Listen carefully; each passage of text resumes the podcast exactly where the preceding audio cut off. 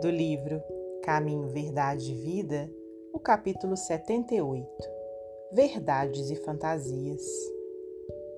Mas, porque vos digo a verdade, não me credes.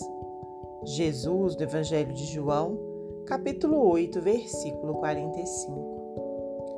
O mundo sempre distingue ruidosamente os expositores de fantasias é comum observar-se, quase em toda parte, a vitória dos homens palavrosos que prometem milagres e maravilhas.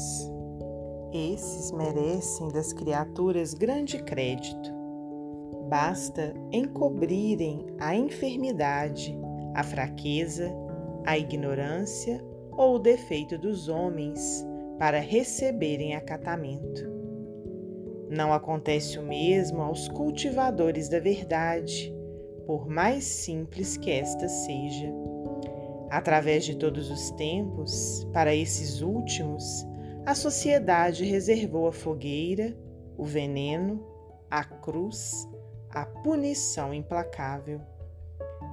Tentando fugir à angustiosa situação espiritual que lhe é própria, inventou o homem a buena dicha impondo, contudo, aos adivinhadores o disfarce dourado das realidades negras e duras.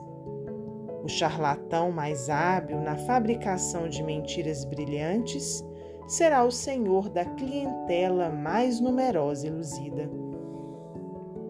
No intercâmbio com a esfera invisível, urge que os novos discípulos se precatem contra os perigos desse jaez a técnica do elogio, a disposição de parecer melhor, o prurido de caminhar à frente dos outros, a presunção de converter consciências alheias são grandes fantasias.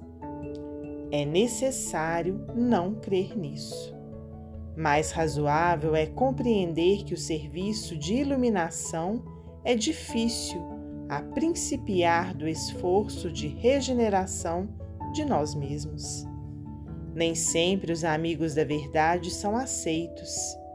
Geralmente são considerados fanáticos ou mistificadores.